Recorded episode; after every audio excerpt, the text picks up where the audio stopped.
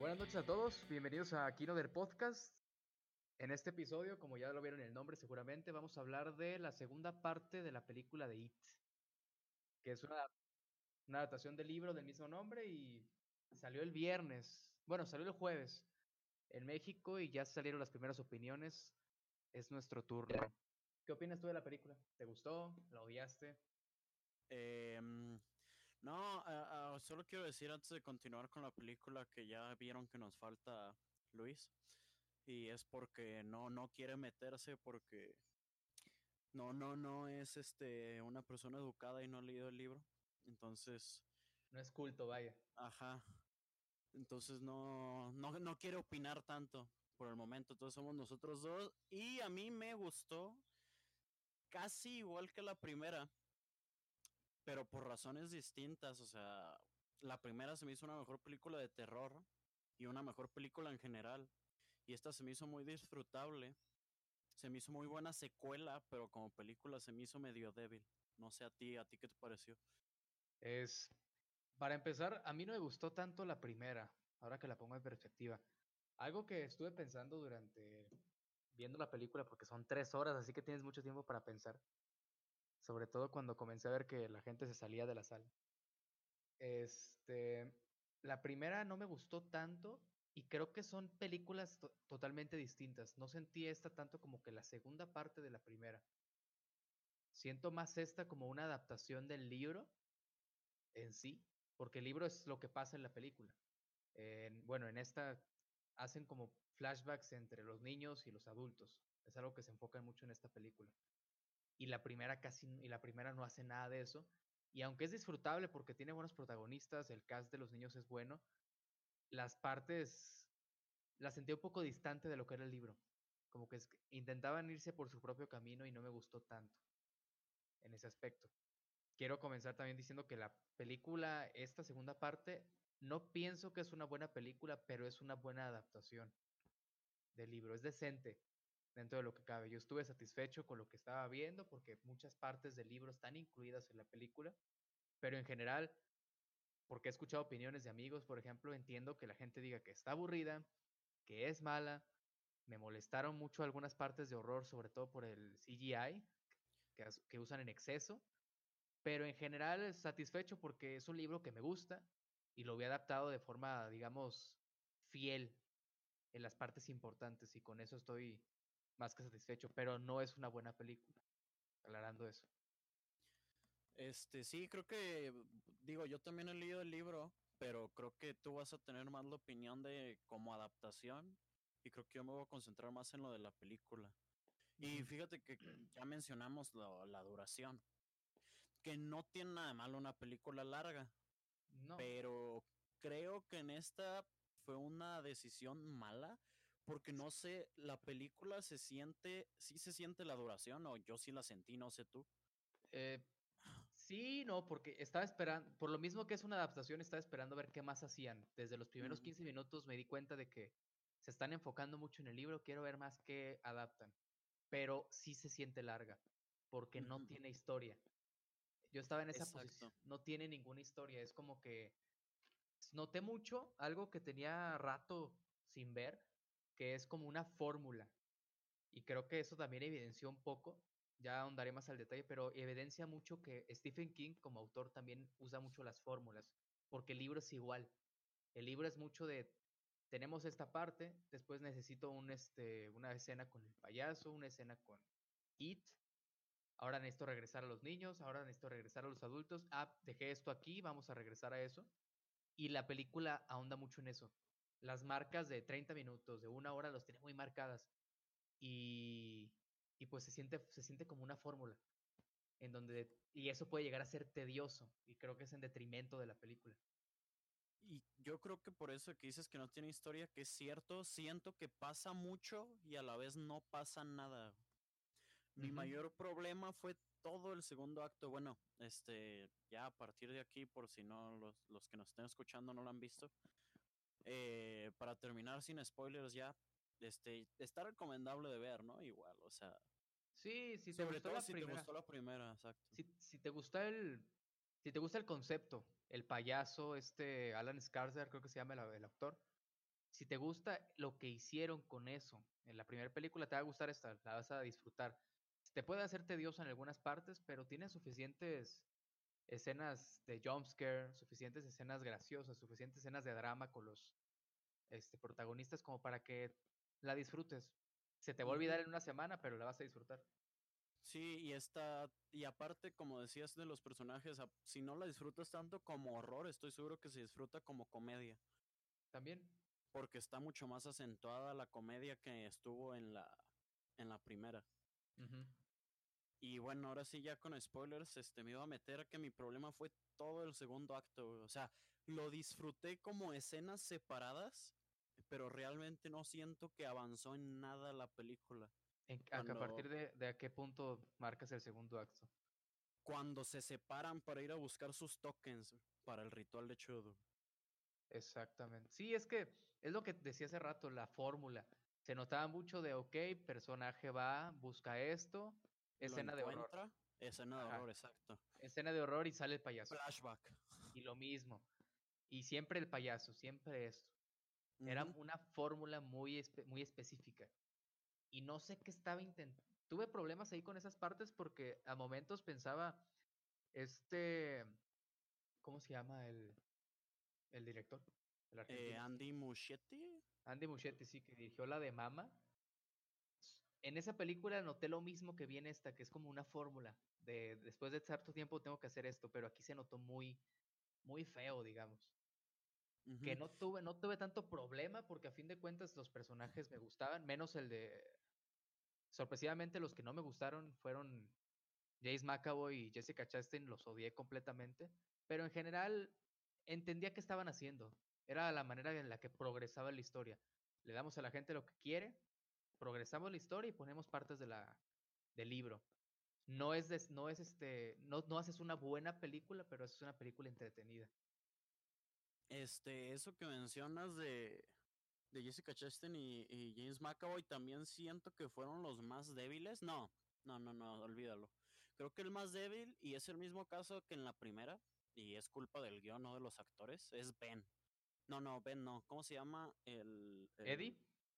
No, no, no. de hecho, él me gustó mucho. Mike. ¿Cómo se llama? Mike, Mike, Mike. Que en la primera es el que menos sale. Y ahorita me, distrajo mucho que es el tipo de los anuncios de Old Spice. Ah, sí. me distrajo demasiado eso. Este, debió haber sido Terry Cruz mejor, güey. Pero, no, acá lo, en él y en esta lo reducen a Exposition Machine, güey. Porque es el que se quedó a vivir en, en Derry. Exactamente. Que no tuve tanto problema con eso. Sí es tan tramposo que lo desentierra, pero eso es en el libro, a fin de cuentas es que no es un buen personaje por eso, no por estar en el libro está bien en la película. Puedes cambiarlo para que sea un poco más interesante, porque simplemente es como que, como dices, Exposition Man, que está parado ahí para decir qué pasa, y no es interesante, al punto en donde no te interesa qué pase con él, si lo matan o no lo matan. Y, pero de ahí en más creo que sí fueron los más débiles, esta Jessica Chastain y James McAvoy, que los interpretan bien, pero siento que al final la culpa es de que casi no les dan nada de material. También, aunque Chastain sí estaba, no sé qué, qué, intentaba estar haciendo, pero no actúa bien en la película. James McAvoy parece que está en una película de M. Night Shyamalan. Pero... Es el personaje de, de Split, la, la versión de niño. Casi, exactamente, pero Chastain había parte, sobre todo en la, en la, escena esa que seguro vieron en los trailers cuando va a su casa y se encuentra con una señora que es It. Eh, actuando como si fuera una película de esas malas de horror de los ochentas, o sea, realmente como que, como que no quería estar ahí, pero tenía que interpretar como si pretendiera que le gustaba estar ahí. Y así la noté siempre, como que no conectada. No sé si fuera decisión a propósito porque es buena actriz. ¿Ganó o estuvo nominada? No sé, a, a un Oscar. Por la de... La de Ajá. Estuvo nominada. Entonces, eh, se me hace buena actriz, pero no sé si fuera a propósito eso de interpretarla como que más fría, que digo, tendría sentido considerando como que el pasado de, de su personaje. Pero sí, cuando estás viendo los flashbacks y luego se brincan de nuevo con ella, sí se nota una es cuando se nota más diferencia entre, ok, son actores distintos.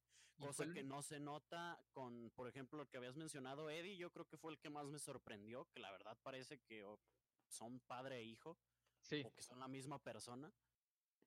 De hecho, no sé si lo hicieron, pero confío más en que movieron, no sé cómo le, algo de, por ejemplo, con CGI, imitar un poco los gestos de entre las dos personas. No confío tanto en que realmente se hayan parecido. No sé si entiendas como más o menos a lo que voy. Sobre todo lo vi mucho en, en Ben. Lo vi mucho en Ben, en donde sí se parecen.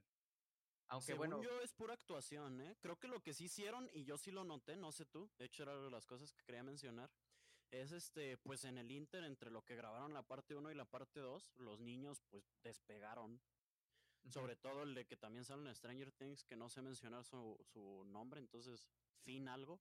ajá, Y entonces en sus escenas esta vez los, los este, modificaron con CGI, ajá, los rejuvenecieron y les modificaron la voz, les bajaron el pitch para que suenen más agudos. Y sí dos- se nota. se nota mucho en este, en- en Ben y en Eddie también, se nota mucho hasta que llega a ser un poco di- este, distractor, porque sí se nota. Que no tuve tanto problema porque entiendo que estaban queriendo hacer, pero a fin de cuentas son pequeñas cosas en donde acepto que son signos de una mala película. A fin de cuentas, como que no, no supieron qué hacer realmente. Porque Y es un realmente- tochote. Creo que, creo que era para, para que querían a fuerzas que siguieran saliendo los, los niños, que yo creo que, o sea, lo aprecié porque pues fue muy bueno el cast en la primera, entonces estuvo bien que regresaran, pero a la vez yo no lo necesitaba, o sea, ya siento que si ya tuviste la primera con ellos, aparte de unos flashbacks chiquitos o repetir escenas de la primera, no se necesitaba aquí. Siento que hubiera estado mejor que lo guardaran para el prometido que están diciendo que van a hacer un corte con las dos películas juntas. Siento Sí. que estaría mejor que intentaran hacer una edición que siga la narrativa del libro en cuestión de brincar entre, entre el pasado y el presente. Exacto, es lo que decía al principio, que esta película se siente más como que desconectada de la primera parte, porque lo, lo lógico es que la primera fue de niños, ahora vamos a enfocarnos solamente en adultos, pero no hacen eso, sino que saltan entre los dos y parece más una adaptación este, clavada del libro que algo que la continuación de la primera parte. Ujú. Y este ah, salió esta desviación por los actores. había- yo a James McAvoy sí me gustó, pero siento que este lo dejan de lado a, a Bill. Y pues estu- estuvo bien, porque realmente él es el protagonista de la primera hasta cierto punto. Entonces Sí. me gustó que en esta se lo llevan quien este Richie y Es- Fue Bill. Hader, que me sorprendió Sí. porque él, él no es como tal el actor en sí. Me sorprendió bastante. Pero lo de Bill lo entiendo porque es muy, no sé si recuerdas en el libro, es muy molesto porque es una inserción de Stephen King y es, y es el puro ego. Porque todo el libro, toda la segunda parte se la pasa diciendo que el tipo es el mejor de todo y, y ese es su personaje. No tiene personaje. Es simplemente el líder. Injustificadamente. Y aquí como que los resuelven mejor y le dan el, el protagonista, el protagónico más bien al que realmente es el personaje más, este, con más, más dimensional, vaya.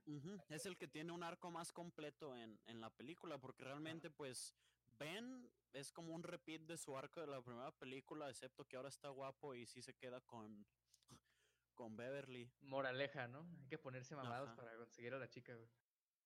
Este. El que también tiene arco, aunque no sale. De hecho, quiero ver cómo, cómo recibiste tú ese cambio comparado al libro. Este, pues, digo, ya estamos en spoilers, pero igual, Stan, pues, se se suicida.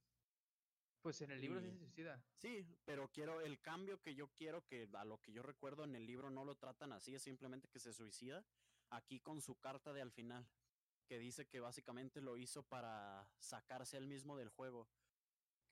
Pues en el, en el libro lo mencionan, o sea, no me acuerdo quién fue, creo que fue, no sé si fue Richie o Bill, pero lo mencionan sobre esas mismas palabras, que como él es el más lógico, el más listo de todos, lo hizo por eso. Y me parece un poco más, más apropiado si lo vas a incluir, que lo incluyas de esta manera. que Porque lo si no, diga él mismo. Ajá, que lo diga él mismo y no que lo digan los demás porque haces que se separen un poco, como qué pedo con estos güeyes, ¿realmente era su amigo o por qué están justificando que se haya matado?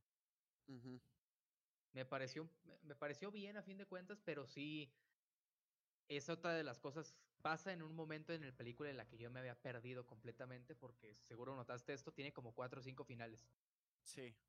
Horrible, en donde muy marcado dices, ok, ya se acabó la película. No, no se ha acabado. Sigue otra escena. No, sigue otra escena. Y siento en- que, fíjate. Ah, bueno, termina. Para. Y, y en eso de la carta, no sé si te fijaste cuando volteé directamente a ver a la cámara. Ajá. Yo pensé que estaba viendo una parodia y me reí. Y digo, siento que eso de los finales, o sea, al final sí es malo, no lo justifico, pero eso de que, que se sienta que tien- tiene varias conclusiones una película, siento que es este consecuencia de tener un elenco tan grande y una historia tan grande. Con la que sentí eso también esta vez fue con, este mismo año fue con Endgame. Porque primero pues se muere Iron Man, ok, sigue el funeral, eso podría ser el fin. Después del funeral sigue este Thor llevando, este, yéndose con los guardianes, ok, aquí puede ser el fin, pero no es, luego sigue lo del Cap viejo. Y ahí se acaba, siento ¿no? que se sintió igual, ajá. Exacto. Sí, es que lo, lo que dices, tienes personajes y como abriste muchas historias que para que no sea más mala de lo que ya es la película, tienes que concluirlas, pues es lo que terminas haciendo. A fin de cuentas. Y no sé qué, qué te pareció el personaje en general de Richie, porque él es el protagónico, lo que mencionábamos antes. Y lo que hicieron con él, que aunque en el libro está un poco, hacen el hint, vaya, de, lo mencionan entre líneas, de que sí tiene como que ese pedo de, es, es homosexual en la película, lo dicen abiertamente. Bueno, no No abiertamente, lo pero sí. dicen, pero sí está más fuerte el, con- el ni siquiera Ajá. subtexto, aquí sí es, más bien sería contexto, en, como dices en el libro está más ambiguo. es más ambiguo, sí se nota y sí lo sabes, pero no va directamente a eso y aquí sí. Y creo que lo hicieron de una manera muy muy satisfactoria. A mí me gustó mucho Sí. el arco del personaje, de Sí, inclusive es- me, me, me pareció un acierto también. Totalmente y fue cuando creo que la gente más conectó, al menos en mi sala cuando estaba viendo la película, más conectó con la película. Se encariñaron mucho con el personaje. Sí, de hecho yo creo que mi escena favorita de la película, porque dije, o sea, en general todos los personajes me gustaron y cómo los trataron, pero siento que cuando se vio más como un crecimiento o una escena que pegara, por, es cuando se va Richie, que se supone que se va a ir del pueblo, pero Ajá. se termina deteniendo en la iglesia judía de, de Stan, que Sí. tiene un flashback a su, no sé cómo se llame, cuando los convierten en hombres, creo que ese es El bar es el bar mitzvah. mitzvah, sí, Sí. que tiene un flashback a eso y, y se pone a casi a llorar, que Sí. sí llora al final de la película ya, en el lago. E- Eso yo creo que fue mi escena favorita de la película porque sí es la que más humaniza a los personajes. Mientras que el, el arco de Bill es perseguir a un niño porque no quiere que le pase lo mismo que a... que a su hermano, o sea, a es Georgie, mismo. ajá. Ajá, es como muy, muy simplón. En cambio, lo que te decía de Bill Hader me sorprendió completamente porque había puntos en los que pasábamos de una escena de Jessica Chastain a él y se notaba el rango actoral tremendo, como que mucha diferencia, siendo él más estandopero que otra cosa. Sí, este, otra cosa que quiero mencionar, eh, habías dicho ya del CGI, Sí. y sí, sí, sí está malito, pero creo que lo soporto por el hecho de que como It es algo así tan, este, cósmico y sobrenatural, creo que lo puedo medio excusar. Pero Sí. sí, a mí los que me parecieron peores cuando están en el restaurante chino y que se abren lo- las galletas de la fortuna y salen como murcielaguitos, no recuerdo bien qué era. Sí. Esos son los que dije, ok, sí, esos no, esos no te las crees para nada. Pues sí, a, a mí me gustó porque, bueno, es este, lo no me molestó tanto porque acepté, ok, ¿cómo más haces esto? Pero, por ejemplo, en otros personajes, bueno, eventos de horror, sí me molestó porque digo, esto lo pudieron haber hecho con efectos prácticos. ¿Como en cuál otro lo notaste? Por ejemplo, en la escena del leproso, eso lo puede hacer Ah, con un, es, la un que, ef- es lo que yo iba a mencionar. un efecto que no sé qué, quiero, qué se hicieron hacer ahí, que ponen la canción de... Eso es lo que iba a decir, la, la de Just Angel of the Morning. Ajá, y la pusieron y, y yo dije, ¿qué onda con esto? Porque ni siquiera es como que lo presentan, es como la ponen 30 segundos o menos y la quitan. Y yo dije, ¿qué Yo, estoy viendo? yo pensé que era un error de renderización, güey. O sea, dije, neta, o sea, se les pasó. O sea, obviamente, no, obvio, no, es un estudio grande, no pasa esas cosas. Sí, Fue a propósito, pero parece que se les pasó. Sobre todo porque, o sea, entra de la nada, no es como que esté saliendo de algún objeto en la escena ajá, de, de un o... radio o algo, no sé, pero, pero así de lleno, pero bueno, el leproso lo pudiste haber, lo pudieron haber hecho con efectos prácticos. Pon a un tipo, maquíllalo y que es mucho más eficiente, más igual la escena de la mujer alta, este, con ah, Jessica, con Jessica Chastain. Eso lo haces en un efecto práctico y se ve espantoso. Muchas cosas así que me parecieron un poco innecesarias. Muy al estilo de, no sé si viste el remake de la... Bueno, no es remake, es una precuela de la película de La Cosa, The Thing. No, no lo he visto. Que, salió con esta Mary Elizabeth Wisten hace como cuatro años. Pero bueno, ahí todo es efectos práctico, pero lo maquillaron con CGI y se termina viendo horrible. Y aquí siento que pasó algo similar. No he investigado al respecto, pero siento que fue algo así. Porque eso pasó con la película de Mama, que fue la película anterior de este Andy Muschietti. Sí. Y si digo, se ve mal, o sea, hubiera preferido que se viera diferente. Es más efectivo porque parece que estás viendo un episodio de Creep Show, de eso terror para niños. Ajá, una cosa así. Este, fíjate que me estoy fijando que casi no llevamos estructura y es por lo mismo de que a la película le falta. Sí. Es, yo no, no dejo de pensar en el segundo acto porque dije, ok, ¿cómo lo describo? Y se me hizo un videojuego y de hecho varias partes de la película las puedo comparar con videojuegos. El segundo acto es porque se me hace como que, ok, unas misiones secundarias antes de regresar a, a lo principal, pero realmente al ser misiones secundarias en un juego, pues no avanzas la, la trama. Ajá. Entonces siento que aquí hasta que no se vuelven a juntar todos en la librería es cuando la película empieza a avanzar otra vez.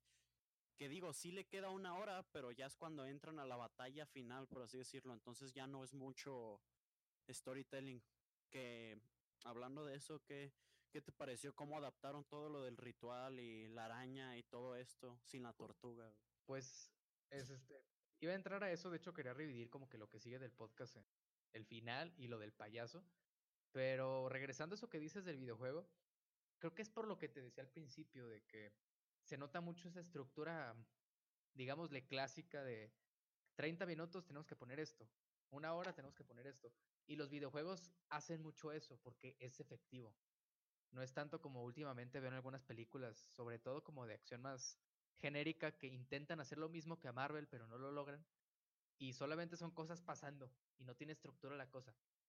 Y aquí, aunque lo siguen, lo hacen tan al pie de la letra que se ve un poco confuso y te pierde en ese aspecto. Pero bueno, retomando lo que dices del rito. Eh, la escena, la parte famosa del libro no la ponen en la película por obvias razones, porque nadie se atreve a hacer eso pero nadie en su sano juicio se atrevería a hacer eso. Pero me pareció decente, fíjate. Me gustó el hecho de, ok, tenemos esto, no lo podemos adaptar de esta manera tan gráfica porque no estamos en, en cocaína como Stephen King, pero me pareció bien, me gustó por el hecho de que ahondan más en el asunto de qué es el payaso. Ajá, que, que no es una entidad sobrenatural, es más cósmica.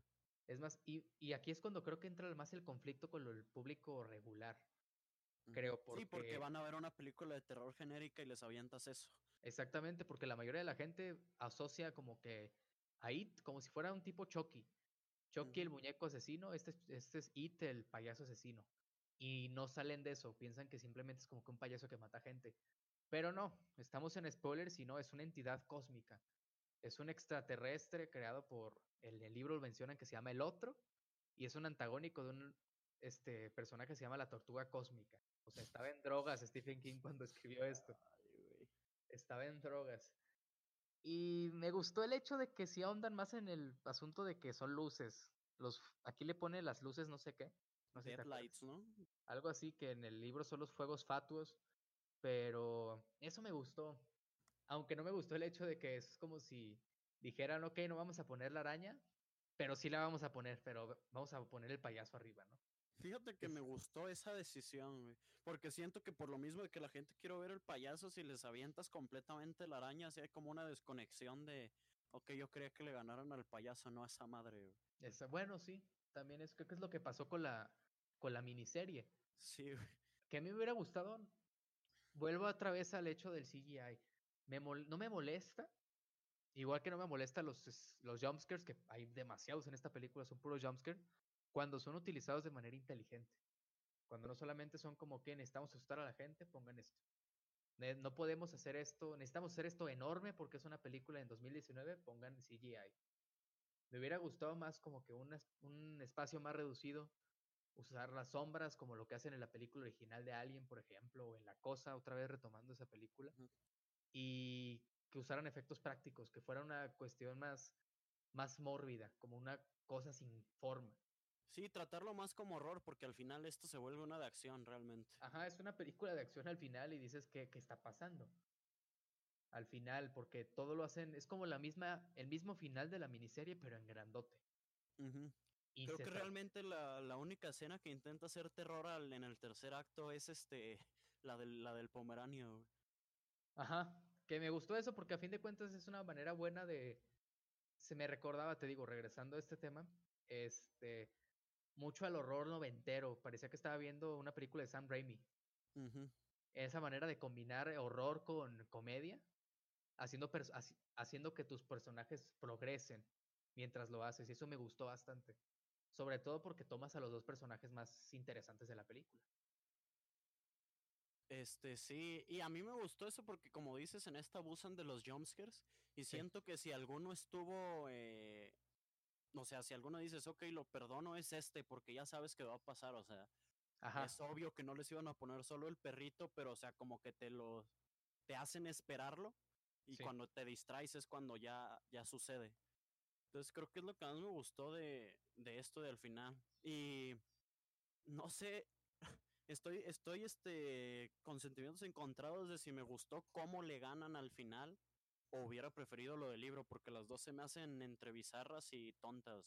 Es que en el libro se van mucho a una cuestión, porque termina siendo un monstruo de más de Lovecraft al final del libro. Eh, Pero eso lo de mordiéndole la lengua es como de...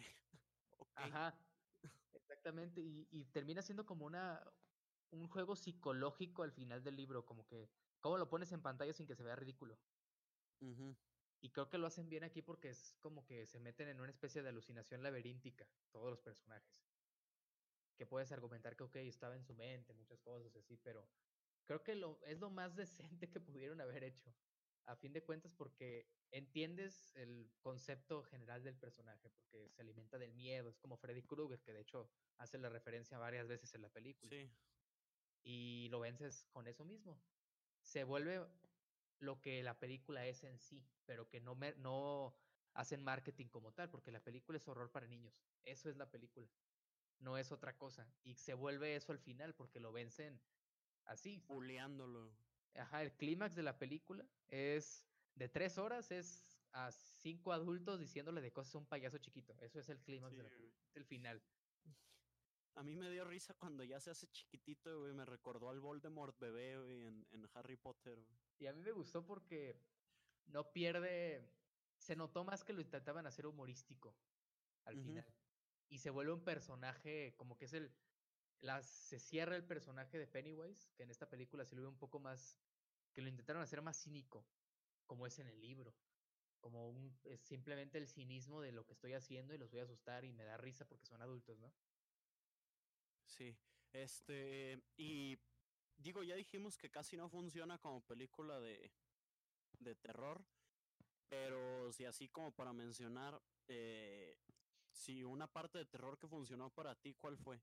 Yo creo que para mí, y está sacado casi completamente del libro, hasta el diálogo por diálogo, y estuvo muy buena el, el prólogo con la pareja homosexual.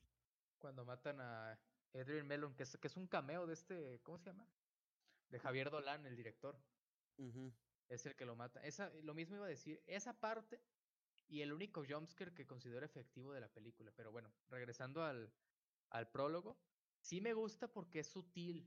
Creo que es la única parte. Esa parte cuando está en el lago, lo está arrastrando la corriente y sale cuando se está ahogando y ve el payaso a lo lejos de ojos rojos. Sí, eso me gustó mucho cómo lo filmaron es sutil en el aspecto de que no necesitas como que el gran jumpscare para decir que lo que está pasando es horrible y que baja su novio y ve cómo lo matan, es todavía más horrible porque después de ver cómo lo golpean. Y es así en el libro y eso esa parte me gustó. Y otra que también lo considera muy efectiva porque me parece que construyeron bien al pequeño personaje y se conecta con esta pa- es partes cuando matan a la niña pequeña, abajo de las escaleras del, del estadio de béisbol. Ah, sí. Porque, no sé, como que algo me dijo que no iban a irse tan, o sea, sí lo iban a hacer, pero al- por un momento pensé que la niña iba a tomar algún tipo de protagónico en la película de cierto sentido como niña, pero la matan completamente y lo hacen de una manera efectiva. Creo que es en donde más se diferencia, aquí la noté más la diferencia del Pennywise este con el de la miniserie de Tim Curry, porque se nota más esos rasgos animalescos que le quisieron dar en esta, que es como que está hambriento simplemente y mata a la niña de forma grotesca porque le arranca la cabeza. Pero Sí, esa, esa fue la parte más efectiva para mí. El jumpscare fue efectivo, me pareció grotesca la escena y sí fue como de, este, qué pedo, ¿no? Y que también hace eso de, o sea, nada más soltar la mordida, por así decirlo, en la casa, en el laberinto de espejos, con el niño que está persiguiendo a Bill. Esa también me gustó porque ya sabías a dónde iba, pero igual lo construyeron bien con este, que ves caminando a James McAvoy por todo el laberinto y este, ves pasando a Pennywise atrás de él o esperándolo desde al, el otro lado del laberinto. No sé, me gustó. Siento que las ferias en general, y creo que ellos lo supieron, son este como que te dan lugar para terror este barato, en cuestión Sí, de que va a funcionar. sobre todo pues se van al, al, bas- al básico del horror, que es como que la caja de, la casa de espejos. Este, ¿qué, qué, qué otros comentarios tengo de la película? Entonces, tu favorito aparte de, de Bill Hader, ¿quién, quién fue? Digo, no, sí, sí es Bill Hader. Sí, sí es Bill Hader. De todos, obviamente es Skarsgård. Creo que los dos se llevan la película. Me sigue gustando mucho cómo lo que hicieron con el personaje. Se diferencia Este, de Corey y le dan personalidad en lo que es. Este, tampoco mencionaron, digo, porque eh, no me acuerdo si esto lo menciona la, la tortuga, güey. Yo, tortuga. yo, yo esperaba que sí la metieran, Eso, fíjate, o sea, no me decepcionó al punto de que, ok, le voy a quitar puntos de calificación porque está ridícula. Sí, Entonces no es así como que si no sale me voy a enojar. Pero sí me lo esperaba, güey. Sobre todo cuando sale una tortuga en una. en el flashback de Ben. Cuando entra a- a- en la escuela. Y sobre todo porque como la filman, parece que está cargando el. el. el globo terráqueo. exactamente. Que es como es en el libro, pero creo que más hubiera esperado un easter egg, ¿sabes? Como que al final. Algo, como que ya que yo cuando estaban en el lago me imaginaba algo así, ¿sabes? No de Que que iba a pasar una nadando, algo así. ajá, una cosa así como un easter egg, ¿sabes? Sí. Como de que qué es esto aquí o ese tipo de pequeños guiños para que los que esperaban eso, pero que entienden, creo que es nuestro caso, entendemos que ponerlo en la película es absurdo. Ujú. Sí, yo también me lo esperaba ahí en lo del lago, sobre todo porque pasó la coincidencia de que se le caen los lentes a, Ajá, a Richie. Yo dije, ok, va a pasar nadando al lado de ellos o algo así. exactamente. O va a salir una tortuga y va a empezar a hablar con ellos. Ah, bueno. Se van a ir ¿Qué en esos extremos. Fíjate que algo que siento que no debió haber salido, o sea, yo también sé que es del libro, pero siento que contribuyó absolutamente nada, es este Henry Bowers. Tanto, a mí me gustó Realmente, mucho. so- yo, yo siento que solo lo querían para la escena donde apuñala a, a Eddie. Sí, o sea, no, no lo usan bien, pero me gustó porque es- esa es una parte importante, digo, del libro a fin de cuentas. Aunque no lo usan bien, sí fue como de, ok, aquí lo tenemos, está haciendo lo suyo y lo terminan matando. Ajá, Pero y, y al menos él hace más, el que se me fue el nombre del personaje, pero su amigo que aquí aparece básicamente como zombie. El Hochstetter, sí. Ajá, él, él ese sí fue el que dije, ok, aquí falta un pedazo de película. Sí, Porque cuando se va manejando Richie, que es cuando termina en la iglesia, este, hacen esta, este paneo a mostrar que lo está, que como que lo va a seguir. Y Ajá. jamás, jamás sale nada de eso. exactamente. Entonces siento que ahí, o sea, está tan larga, pero igual se siente que le faltó una media hora, yo creo. Fácilmente, o sea, como una media hora hubiera permitido que hubieran progresado más en algunas cosas, porque algo que me gustaba a mí, al principio cuando están hablando todos en el restaurante chino, Que Me era gust- simplemente momentos de personajes. me gustaba eso porque disfruto más el hecho de que tener, tener personajes conversando, progresando su, su arco, que ver un este que una, ex- una explotación totalmente de CGI al final, ¿no? Y dije, ok, me gusta esto, lo que están haciendo, pero yo sabía que eventualmente iban a tener que irse a las partes que la gente pagó el boleto y que entretenían a la gente y así. Eso fue lo que más me gustó. Y, y otra cosa que querían, bueno, no sé qué ibas a decir. Este, no, pues yo solo iba a decir que sí, como dices, de que la gente pagó el boleto por horror, este, pues sí, yo con la, las personas que la tenían al lado viéndolo, era una, estaba una, una chica con su novio y se estaba, tapa- se estaba tapando los ojos en casi todas las, las escenas, entonces dije, ok, entonces sí funciona para, para lo que la gente quiere. Exactamente, sí, en eso sí es funcional. Dependiendo, o sea, ya te. Dependiendo del lo que busques en la película. Lo que iba a decir es que. No sé si notaste el montón de referencias y cameos y cosas que había en la película. Sí, pues digo, el más obvio es el de Stephen King, El de Stephen eh, King, él que, mismo, ajá. que al parecer. Este, mucha gente con la que estaba y con la que vi alrededor, como que no saben quién era el tipo. Y sí fue como de, ah, bueno, pues, ¿qué se le hace, no? Sobre todo me gustó ese pequeño, esa pequeña subtrama di- diminuta en decir que sus finales son horribles. Sí, es lo que te iba a decir. Me gustó que se burlaron de él. Y digo, y obviamente, ah, y hasta él mismo lo hizo porque él lo se lo menciona a Bill. a Bill y como que ya estaban anticipando este, lo que iba a pasar al final de la película, como que, ok, ya, los finales son horribles. nos- Luego también la que estuvo que, que dije, oh, mira, esta referencia no la esperaba así de la nada, la del resplandor.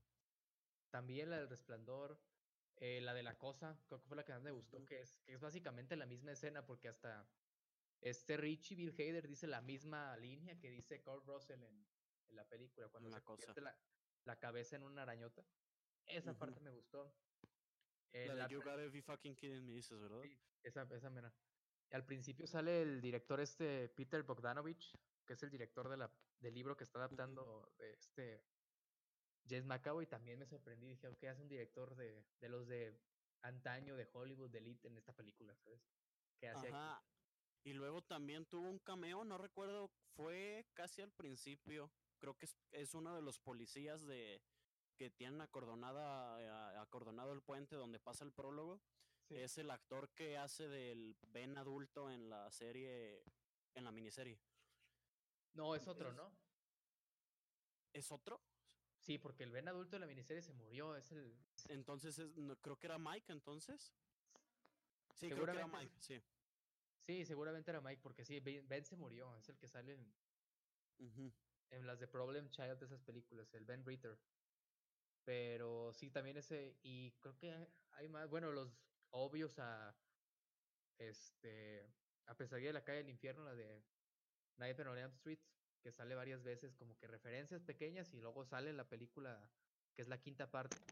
Y creo que también es como que anticipar eso, porque en todas esas películas siempre es lo mismo, vencen a Freddy usando su propio concepto de monstruo, que es que se alimenta del miedo.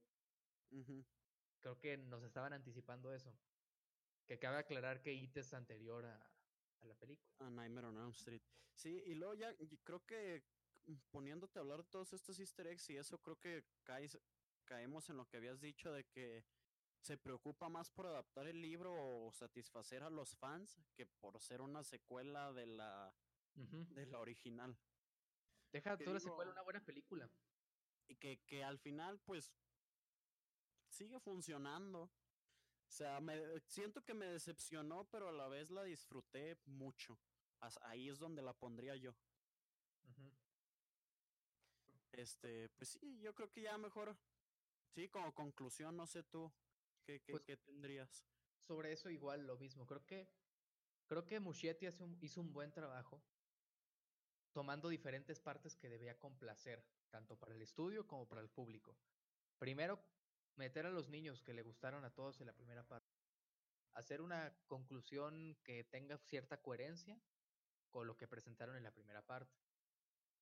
Enfocarse en el público que leyó el libro y que por lo tanto leyó el libro como que está en ese mundillo del horror, por eso tanta referencia, tanto director, tanta esto. Y también el, la parte del estudio que es poner cada cierto tiempo screamers para que la gente diga que es una película de horror y la gente no se aburra. Y a fin de cuentas embonas más con el público como que en general. En esa parte creo que fue decente. No termina siendo como que una buena película, a muchos les puede aburrir, pero como un rompecabezas, creo que está bien armado dentro de lo que cabe. Es una película que volvería a ver porque te digo, me parece una adaptación decente, quitando la primera parte inclusive, me parece una adaptación decente de lo que es el libro de It. A fin de cuentas. Sí, creo que yo igual y me interesaría ver, como ya lo había dicho casi al principio, pero me interesaría ver un corte completo con las dos películas para ver cómo, cómo se complementan ambas partes, porque si algo, algo yo siempre he opinado del libro y creo que se nota al verla tanto la miniserie como las películas, es que la parte adulta es, es más débil que la, que la de los niños. Sí. Y en el libro no se nota tanto porque está saltando entre una y... Que es la mejor manera de, contarlo realmente, no lo separas tanto. Entonces ya ves la miniserie y las películas que tienen separadas ambas partes, se nota la como que no decae tanto en calidad la, la parte de los adultos, pero sino que se, es más rara porque empiezan a meterse ya más en todo esto de lo cósmico y deja de ser tanto como que horror.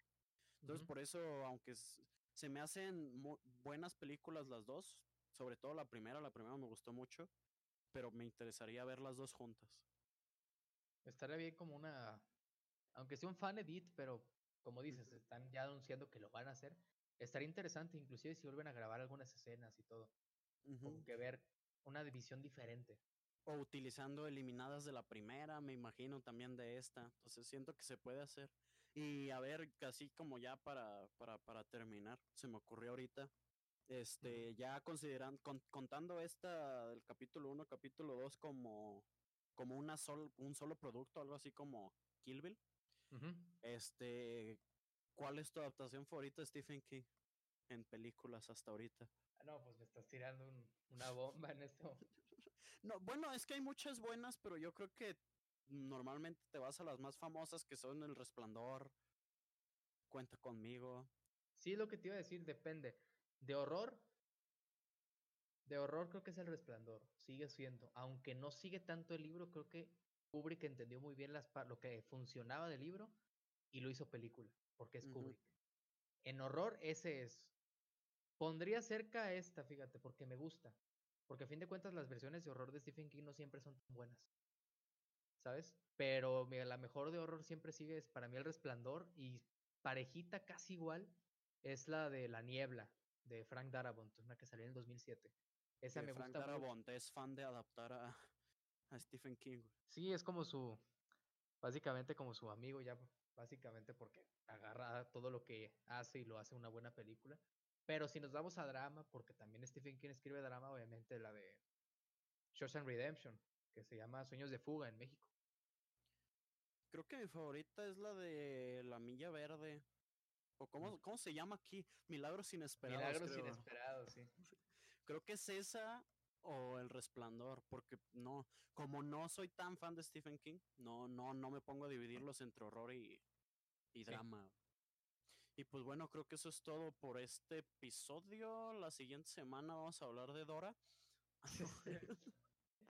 Pero bueno, ya, ya casi es octubre. Vamos a hablar de una película muy especial para. Vamos a hablar de Proyecto Gemini. Vamos a darle tres episodios de anticipación. Así como Road to Proyecto Gemini. Pero bueno, este. Ya es. Es nuestra opinión de la película de. De Iteso. El payaso tenebroso. Eh, bueno, espero que ya la siguiente semana, sea cual sea el tema, ya se nos vuelva a unir este Luis. De hecho, lo mencionamos a él, nos presentamos nosotros, siempre se nos olvida. Él es, él es el que nos, nos recuerda que, que lo hagamos. tenemos que presentar. Sí, bueno, pues entonces más bien de despedida, yo soy Ramiro. Y yo soy Javier. Nos vemos a la próxima.